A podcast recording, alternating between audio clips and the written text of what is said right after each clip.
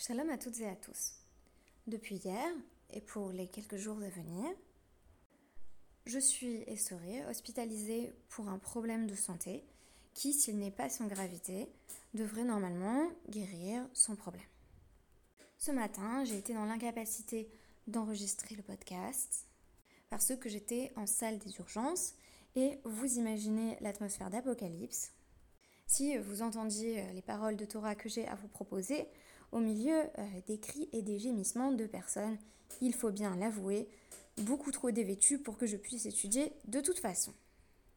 Alors je me suis dit qu'aujourd'hui j'allais vous proposer quelque chose qui reflète un petit peu mes interrogations, mon état d'esprit du moment, dans la lignée de ce que j'apprends à, à, ma yeshiva, la yeshivat Maharat, qui met en avant la nécessité d'une forme de pastoral Torah. La pastoral Torah, c'est euh, la Torah de l'aumônier ou de l'aumônière, c'est-à-dire celle qui est adaptée à une situation euh, particulière qu'une personne peut expérimenter à l'hôpital, en prison, euh, à l'armée ou dans une situation où la personne aurait besoin d'un soutien tout particulier. On va parler véritablement de Pastoral Torah à toutes les grandes étapes de la vie lorsqu'il s'agit d'accompagner des fidèles de la communauté. Ici, je me retrouve donc dans la position un peu paradoxale de jouer ce rôle pour moi-même et de prendre en compte le fait que lorsque j'ai lu le DAF du jour, donc vers 2h du matin, parce que là c'était une nuit entière de tests, euh, en réalité j'avais en filigrane la perception de ce que m'inspirait euh, mon propre état et mes incertitudes sur celui-ci. Et c'est précisément euh, ces doutes que j'ai décidé de partager avec vous, ainsi que la résolution que j'y ai trouvée. Alors, vous vous souvenez que le Yiboum, le mariage léviratique, puisque nous étudions aujourd'hui le DAF 32, notamment au tout début du DAF, le mariage léviratique euh, s'applique à une femme. C'est-à-dire que si un homme avait deux femmes et qu'il mourait euh, sans enfant, les deux femmes se présenteraient devant leur beau-frère pour le mariage léviratique ou yiboum. Mais en réalité, il n'aurait qu'à faire le yiboum avec l'une d'entre elles et n'aurait même pas à passer par la khalitsa, la cérémonie du déchaussement, par laquelle il aurait à renoncer à la seconde. Une fois qu'il a épousé l'une d'entre elles, il a rempli la mitzvah et il n'y a pas de problème. Mais la Gemara va poser la question. C'est à la toute fin donc, du DAF 31b. Mais pourquoi il ne peut pas en épouser une et faire khalitsa euh, avec l'autre? C'est une xéra, répond la Gemara, Shema Yomru, de crainte que les gens n'en viennent à dire. Quand il y a deux femmes qui viennent d'un même foyer, donc euh, celui euh, du frère décédé qui avait euh, deux, deux épouses, les gens en viendraient à penser qu'il faut qu'il en construise une. ici, c'est la construction d'un foyer et la reconstruction du foyer du frère mort, puisqu'on sait que les enfants, dans le cadre du Yiboum, vont véritablement porter cette mémoire et même ce, cet héritage du frère décédé. Donc c'est comme si les enfants de cette nouvelle union du mariage léviratique euh, étaient véritablement les enfants de l'union précédente. Donc c'est ça qu'on appelle construire. Au mixato chalut, et avec l'autre partie euh, de ce, même, euh, de ce même foyer, il faut qu'il fasse la khalitsa, il faut qu'il se désinvestisse. Et donc on nous dit, veille en Et s'ils le disent, qu'est-ce que ça peut faire?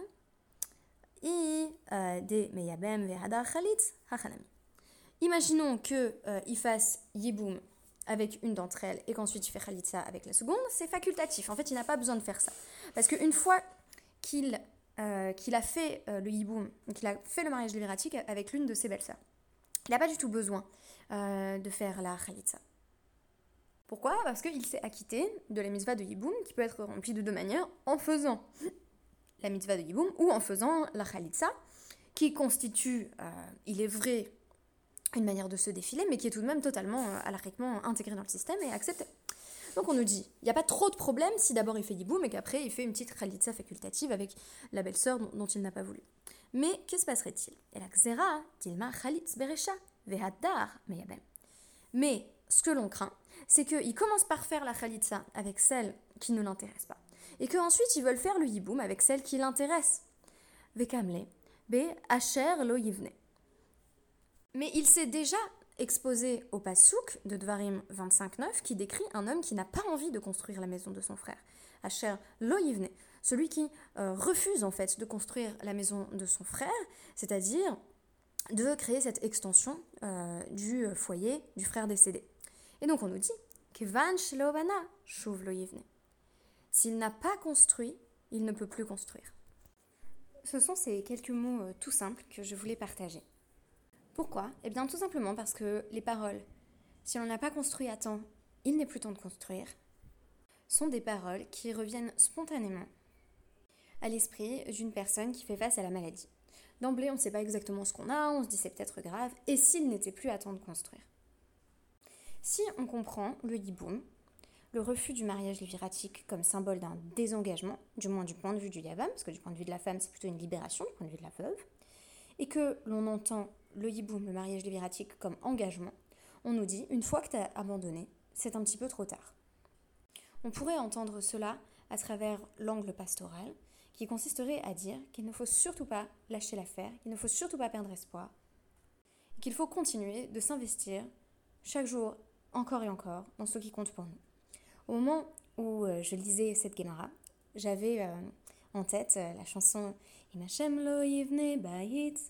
Et je l'ai déjà présenté en référence dans, l'un de mes podcasts, donc je n'ai pas réutilisé cette référence que j'ai intitulée Si Dieu ne, construit la maison dans, dans, un autre podcast. Mais c'est vraiment une chanson qui me trottait dans la tête, parce que je me suis dit, oui, mais comment construire si j'en ai pas la force? Ça, c'est vraiment une problématique qui a été très forte pour moi toutes les fois où, Baruch Hashem, très rarement j'ai été hospitalisée. C'est j'ai tellement de choses qui m'attendent et tellement de choses à faire, et pourtant j'ai pas de force. Donc c'est vraiment cette triple dynamique de euh, choisir le yiboum plutôt que la khalitsa, choisir l'engagement et la responsabilité euh, plutôt que, que l'abandon, le désinvestissement et le dégagement de ses responsabilités. Euh, donc faire ce choix affirmé, ne pas abandonner, ne pas se laisser aller à l'irréversible. Et cela passe paradoxalement par la compréhension de ses limites et par la prise de conscience du fait qu'on ne peut construire que si on est aidé. Et ça, c'est quelque chose que j'expérimente dans mon quotidien. Euh, je suis aidée, je suis extrêmement aidée. Euh, je reçois des, visites euh, dans mon séjour à l'hôpital, j'en suis très touchée.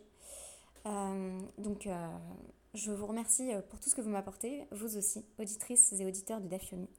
Et j'espère que ces quelques paroles, entre deux analyses, vous auront tout de même apporté quelques réconforts. Merci beaucoup et Shabbat Shalom.